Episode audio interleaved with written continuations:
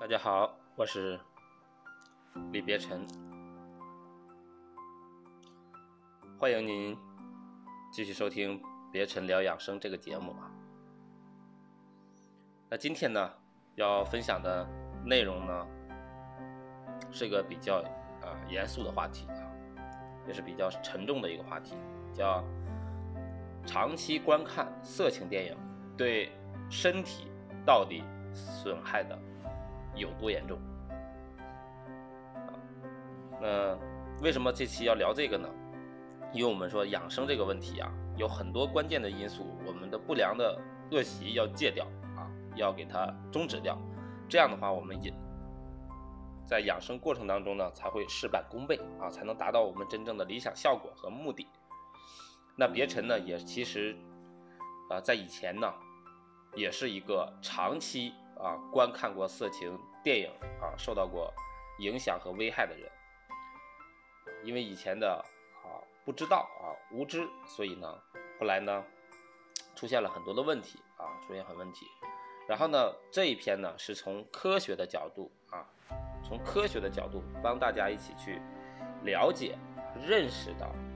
我们去观看色情电影到底对我们的身体有哪些严重的影响和损害。以及我们要怎么样去戒除掉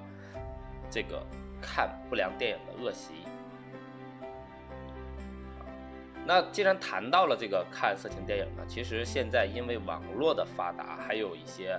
啊程序的发达，所以很多的人通过电脑呀、手机呀，包括年轻人啊，甚至呢有呃年龄比较大的人，也有呢小孩子啊，就年龄偏小的儿童。都在观看色情电影啊，都在观看色情电影。那这个为什么他会产人会喜欢去观看色情电影呢？其实第一点啊，就是我们要了解这个机制啊，就必须要知道它是怎么样运转的这个机制啊。首先呢，就是我们要看那个为什么我们人会喜欢去看色情电影啊，尤其是男性啊，因为呢，我们大脑当中啊有一种。叫多巴胺的物质啊，这个奖励机制啊，就是我们大脑其实它传递啊传导作用呢，它其实本质上是一系列神经递质的传导，它有一个呃内啡肽啊，就主要就是一个多巴胺啊，它这个有个多巴胺受体，它这个奖励呢会告诉你，哎，这件事情很正确，很舒服，很好，你去继续去做。那多巴胺本身呢，它是有益的啊。因为呢，它能够帮助我们去进食，就是我们的生存。另外呢，它也能帮助我们去繁衍后代，这是正常的体量的多巴胺。比如我们看到美食啊，我们说想去吃美食，那多巴胺就会产生这个美食很好，让我们去吃这些东西的意愿。那看到了美女啊，看到了帅哥，这多巴胺呢也会有一种产生繁殖的意愿啊，让促进我们身体。去往这方面去思考啊，所以这个多巴胺呢，它是起到了这么一个在人体的感官当中的一个释放的这个功能啊，释放它这个一些呃机制啊，释放这些机制。那我们呢，它多巴胺呢主要释放呢，还有这个刺激呢，一般是通过两个，一个是感官的刺激，另外一个是想象啊，想象。那么我们人去看色情电影呢，它就是第一眼睛感官，第二脑中会有想象。哎，所以说这两点正好就越看呢，它的多巴胺呢对多巴胺的刺激越越大啊，所以呢直接导致呢它只能达到让你这个身体达到高潮，但其实呢大脑呢它是认为呢，呃它并不知道你的身体啊，它不知道你的身体，大脑呢它其实认为你已经完成了繁衍啊。但其实本身的情况呢，正常的大脑是和你身体是一致的啊，因为我如果我们正正常人类繁衍的话，那它是一致的。但是你看色情片呢，那不对呀，那是你只是大脑在繁殖，你身体并没有进行，所以呢，它就导致你只是大脑进行一个快感啊，你的身体和你的大脑是不同步的、不同节奏的啊，是属于是这样子的。而且呢，我们的这个多巴胺呢，它。不同于食物啊，它不就是我们色情电影，它不像食物，你大脑有一种自然的啊饱食机制，比如你肚子里面吃饱了，是吧？你吃饱了之后，你能你能直接传递到你的大脑中啊，告诉你你已经吃饱了，不用再放这个抑，呃，这个在抑制多巴胺这个分泌了啊，再再告诉你释放这个呃奖励和快感，感觉很爽了。而是呢，因为你这种摄取啊，你这种摄取它并不是正常的摄取啊，它的摄取方式呢，是属于不是正常的摄取方式，它并不能告你达到了高潮，实际你是啊人为的啊，所以说这就是一个，首先它是这么一个逻辑机制啊，这么运转的一个机制。那很显然啊，我们人的大脑啊很原始，尤其是我们男性的这些大脑啊非常的原始，它并没有进化啊，它就是我们的。工业文明、人类文明啊，社会文明进化很快，包括现在的互联网啊，这个科技进步很发达，但是我们的大脑却还是很原始的啊，很原始的。我们有植物神经系统吧？我跟大家讲了，我们这些脑神经，那它并没有进化到可以安全的去应对啊，你去啊看啊，连续不断的去看啊多个色情电影或者是多个美女的这个小电影、小电影。然后你再进行的自慰，然后它通过这样方式所释放出来的多巴胺的程度，其实远远已经啊超量了啊，已经已经不能达到你的控制了，因为这个我们这个没有机制到那么程度。为什么呢？你像我们古以前的先人先辈们都是生活在部落里啊群居里，根本一辈子也见不到多少个啊女性或者异性啊。而我们通过网络的摄取呢，我们一小时或者是几分钟就能看到很多很多的这个啊美女，那么我们这个看到的这个美女比祖先几辈子看到的都都多啊，那导致我们这个大脑的多巴胺受体啊受到了一定的损伤啊，受到了一定损伤，它这种受到损伤的程度啊，呃一点也不亚于酗酒啊和吸毒受到的损伤。啊，就是这两个所产生的这个损伤和看色情电影的其实是危害是相当的，而且呢，色情电影的危害是有过之而无不及。那么我们看了这样的之后呢，其实大脑还是有一定保护的啊，就是如果说你的这个看了这个啊色情电影呢，它会让你的分泌多量的多巴胺，它会提高它的。啊，阀值啊，兴奋的阀值会提升起来。那这种情况下，你越想刺激它那个阀值的，你就得加大刺激啊，你就得不断的加量啊，你会看得多啊，是吧？然后看的，嗯，口味也变重，这样的话就导致就成瘾了，成瘾了就会产生啊，让人体产生这个身体产生压抑、乏力，还有自卑等等啊，各种的症状就出现了，身体的不良的反应，啊，还有心理不良的反应。然后，这样的话，大脑就受到损伤了啊，身体也受到损伤了，这就是一个呃循环受害的一个过程啊。所以啊，这是先给大家讲一下这个逻辑的啊。最最最开始的，它这一个是为什么说我们观看这个色情电影，它是一个怎么样的机制啊？其实那个有些时候已经不是你要观看了啊，就是因为你的这里面的多巴胺分泌已经不正常了啊，不是正常的分泌了。不正正常的让你释放你的快感了。二零一四年哈，科学家对六十四名健康的成年男性啊做了一个实验。什么实验呢？就是这个这些二十四个成年男性，他每周的看的色情电影呢，大概是零小时到二十小时之间。他们利用这个啊磁共振成像技术，也就是 fMRI 这种一个啊。物理成像的技术，把大脑的进行一个活跃的程度给拍摄下来了啊。那发现呢，他的这些人员呢，他的大脑的深处的啊叫纹状体，也就是那个奖励机制啊，有变化不同。看的片的少的人呢，他的纹状体啊是比较粗大的；看的多的人呢，就变得越来越小了啊。那在这个威尔森啊，太在这个泰的啊，就 TED 演讲里面啊。他是国际的反网络色情的一位专家，啊，也说了这个，啊，这个科学研究也说了这个事情，那直接也成像出来了，成像出来了，就是我们看长期观看色情电影的这个人的大脑的受损的程度啊，要比吸食海洛因受损的程度啊，大脑受损的程度还要严重，啊，非常恐怖啊，非常恐怖。啊研究的这个结果呢，就是只要你通过不停的去点击色情电影的视频呢，刺激你脑中分泌的多巴胺呢，啊，它与各种上瘾程度啊都是非常相关的啊，就是你的阀值会增加到很高啊，你就会导致呢，你需大脑需求，大脑会提示你需要更多的啊电影和口味更重的电影去刺激你的阀值，去提高你的兴奋，因为你看普通的已经释放不了多巴胺了啊，所以它它的这个奖励机制啊，告诉你色情。电影会更有利，也就色情片会更有利。然后呢，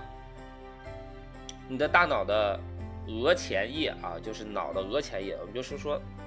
我们大脑的构成部分嘛，就额前叶这边切除了，人就可能就变成痴呆了，是吧？那就是你的额前叶，就额头这块的前叶这块位置啊，它的功能进行了退化，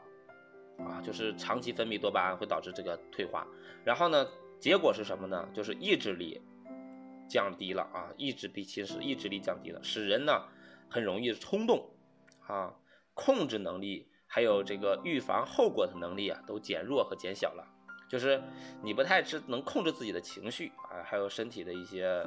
呃反应啊，还有我们说这个后果就包括我们预知呃危害啊等等这些能力都变得少了，这是额前叶功能因为多巴胺长期分泌导致这退化了。另外呢就是。我们的压力啊，外面的压力感受失常了啊，就是压力的处理，是有一部分已经失常了。我们对待压力正常，我们大脑对待压力的处理是正常，是面对解决问题嘛。而容而因为长期观看色情片啊，色情电影，它导致这部分处理能力是不正常，会呢压力大，更让这个人去看这个不良电影，就形成了一个循环，恶性循环嘛。然后情绪低落的时候也容易去发泄啊，去看电影，都是去找这个多巴胺分泌去了，啊，这样的话就是因为啊这个情况不会因为你有没有性伴侣啊而停止观看色情电影，就是这个结果表明呢啊很多的啊这个成年男性也好啊，就是这些观察者也好，他不会因为有性伴侣或没有性伴侣而停止观看。色情电影啊，就没有，就是不会说，可能你会认为啊，这个有了性伴侣还会去观看色情电影吗？啊，这不是，因为它这个已经是成瘾了啊，已经是一种色情成瘾的症状了，它导致了这种恶性循环，不会因为有性伴侣而停止去观看啊，所以这种就是持续不断的啊去获取新鲜感啊，就会去看寻找这些电影，那这个就构成了一个一个恶性循环呢。循环是什么样呢？就是看色情电影。然后呢，你获得了啊大量的快感啊，超级快感，然后对真实的性生活呢却毫无快感啊，厌烦啊，对网络的色情电影又更加的敏感啊，就越来越敏感了。敏感呢又导致你的快感和阀值又提升了啊，你就需要看更多、更大量、口味更重、更奇特的色情电影了，来达到你的阀值。然后呢，你的多巴胺。受体就会受到损伤，受到损伤呢，你就会有产生以下一系列的啊症状，包括神志不清、难以集中注意力、集中精力、缺乏运动、社交啊变得焦虑、感情变得麻木、对真实的性伴侣缺乏兴趣，导致啊可能会导致啊。阳痿，还有性功能的障碍，性高潮困难，对于网络色情啊，还有这些呃题材呀内容，就是爱好越来越广泛，偏离了自身原有的性行为和爱好以及啊性取向，而且呢，这个研究表明啊，这个如果啊。接受啊，网络色情电影的年龄越小，它可能造成的后果就越严重，而且越难以彻底的去根除，啊，去戒除。所以，如果是您是家长的话啊，听别晨这个节目，如果你一定要关注到自己的孩子啊，是不是有从小接触这个网络色情电影的这个危害，这个行为，一定要尽量的遏制啊，千万不要让孩子这个去接触啊，因为这个损害是很大的。我这里面只是简单介绍了一些有关于精神方面和心理方面的啊症状，我们来了解一下这个它有一些啊更可怕的症状啊，它有一些更可怕的症状。第一个啊，我跟你说更可怕的症状啊，身体的症状，它的它会出现啊，性器官啊出现隐痛或者麻木啊，还有产生不适感，这个是啊产生的性器官的。男性呢，他如果长期观看色情片啊，会出现排尿不适啊，尿道烧灼感；女性呢，则是盆腔坠胀，排尿不适啊，然后呢会出现耳鸣、腰膝酸软。乏力、记忆力、注意力、啊，抗压力全部下降，啊，尤其是这个记忆力，啊，这个记忆力对我们损害还是非常大的。然后失眠、多梦，另外一个前列腺还有阴道炎会触发这些疾病啊，前列腺炎和阴道炎。那我们上一期节目已经讲了关于前列腺炎的啊，所以。其实这些损伤都是非常严重的啊，这是说明了一些情况啊，不要去啊长期观看色情电影啊，所以说这个呃是一个问题啊，是一个问题，是一个是需要去解决这个问题的。那这个啊，其实还有很多的研究啊，包括在啊一九五三年，在蒙特利尔麦吉尔大学啊，这个呢是两个。科学家啊，比较年轻的科学家，一个叫詹姆斯啊奥尔兹，一个叫彼得米尔纳。这两个科学家呢，本来是要给小白鼠呢做一个这个大脑里面做一个实验，结果呢装了一个电极，结果这电极装错位置了啊，安错位置了啊，结果他们就去试一下啊，用电击去击小白鼠，结果小白鼠呢。不但啊没有逃避电击，反而去迎着小电击去撞上去了，觉得很刺激，所以小白鼠就是不断的去迎接电击。后来呢，科学家就给小白鼠，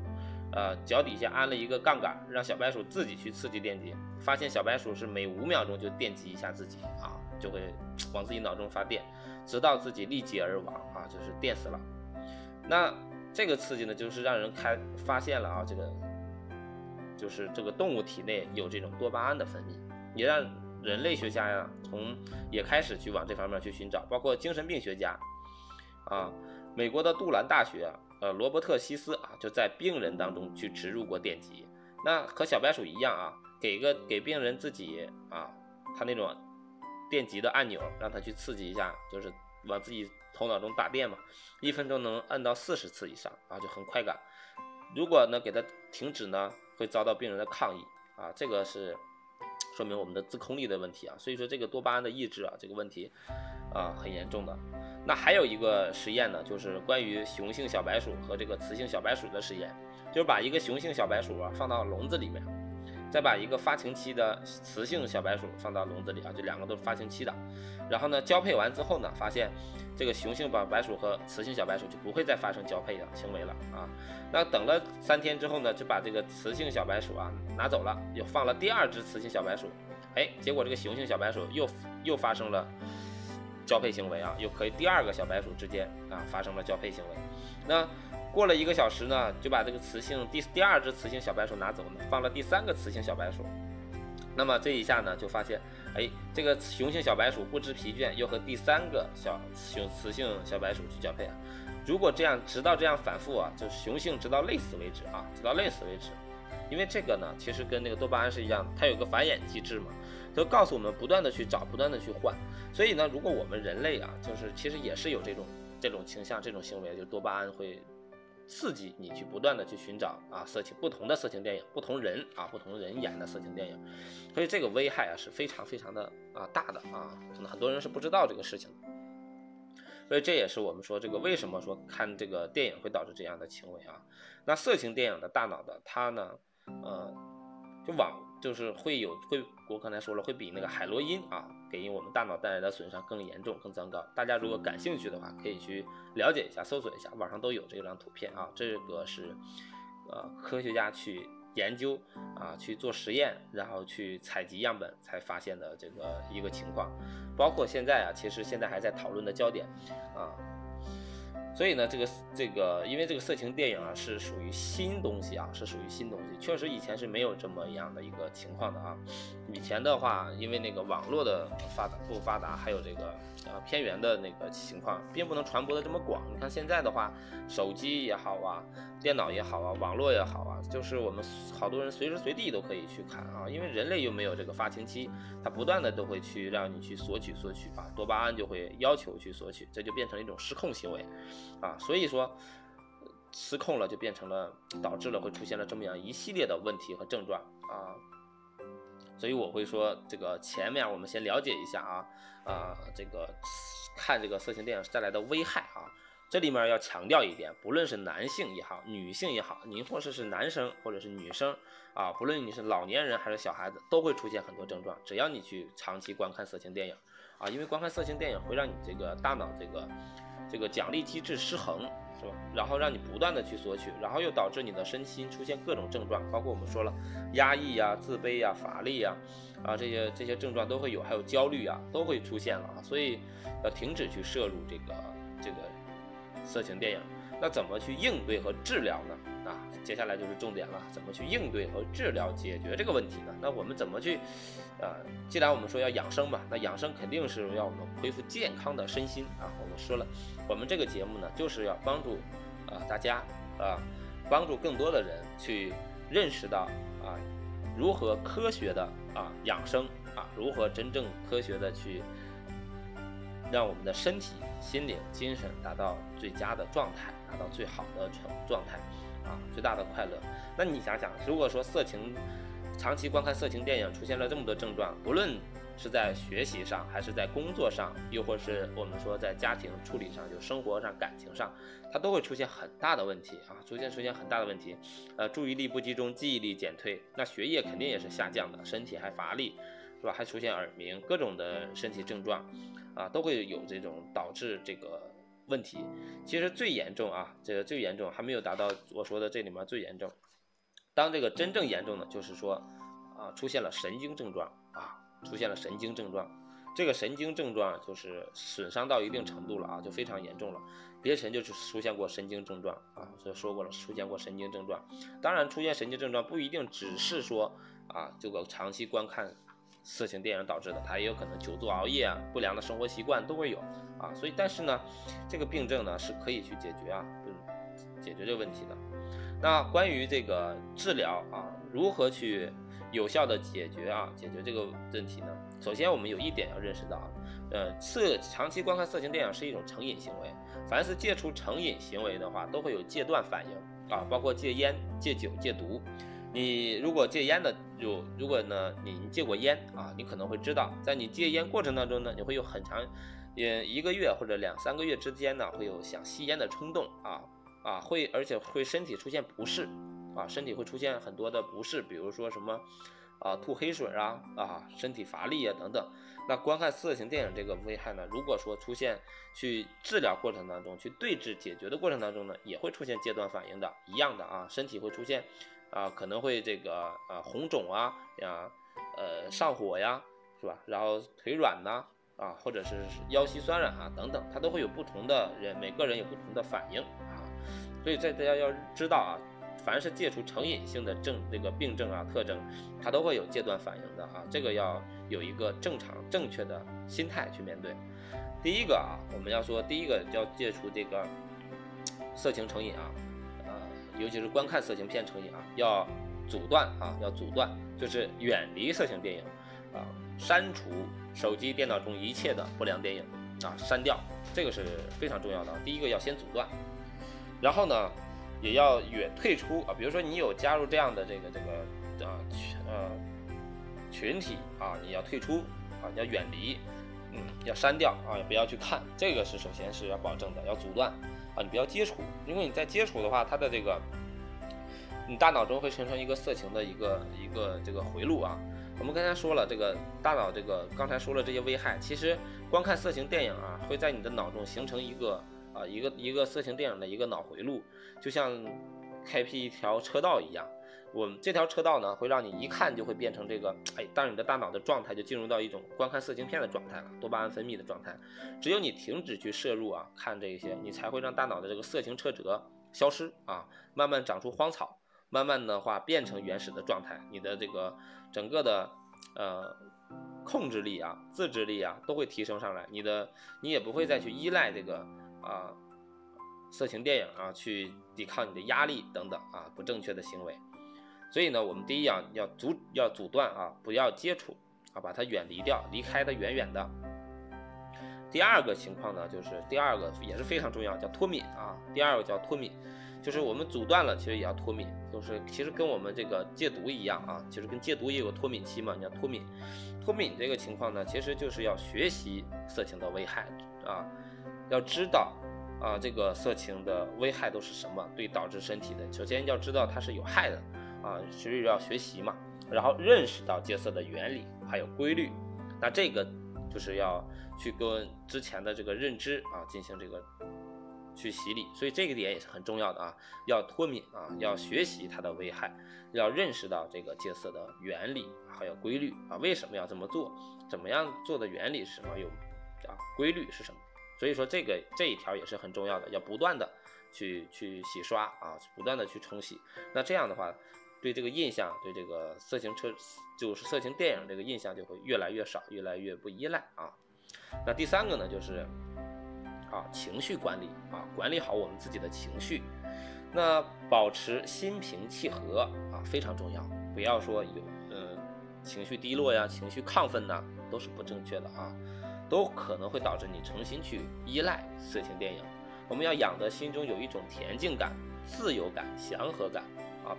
一定不要去，呃，因为这个心情的不愉快和别人吵架也好，或者是失眠了，然后导致情绪低落而去看色情电影发泄啊，所以一定要管理好情绪啊，管理好自己的情绪。那第四点呢，多去户外运动一下啊，多去户外运动一下，避免独处啊，避免和别人独处，然后呢，可以不要去看啊不良的电影啊。不要就是怕自己一个人在家嘛，忍不住啊，就是又去看了，所以要多去户外，啊，呼吸新鲜的空气啊，避免自己独处。第五个呢，就是加强我们的养生恢复，因为身体出现了这么多很多症状，包括腰膝酸软啊，还有我们说这个男性的一些器官出现了问题，女性的器官出现问题，一定要加强养生恢复，一定要控仪啊，控制好这个遗精。啊，适当的去锻炼，然后呢，做有氧的运动啊，养生功法啊，这样的话，让我们这个啊身体恢复的更快一些。第六个呢，就是多听一些啊宁静啊舒缓的音乐，转移我们的视线啊，转移我们的注意力啊，目标都设立在我们做一些积极的、健康的啊这个事情上面，可以嗯，可以多做一些帮助别人的事情啊，助人为乐啊。助人为美，这样的话，我们的心情也会好，然后我们做的这些事情也更有正能量啊，多去转移一些我们的这个注意力和精神。那其实还有一点啊，第七个就是可以寻求嗯别人的帮助啊，就比如我们的亲朋的帮助啊，当然要可以去啊说让提高一些监督力啊，提高一些监督，找一些呃志同道合的人一起互相监督。这也是一种方法啊，寻求这个帮助，这也是我们说，呃，这几个，然后去一些这个有一些论坛呢，啊，包括一些这个组织啊，现在有一些论坛上啊，都有这个关于呃戒除色情电影的这个小小组织什么的，然后互助群啊，这样都是挺好的，所以大家一定要知道啊，呃，怎么样去对峙啊这个问题啊，其实是好可以去解决掉的啊。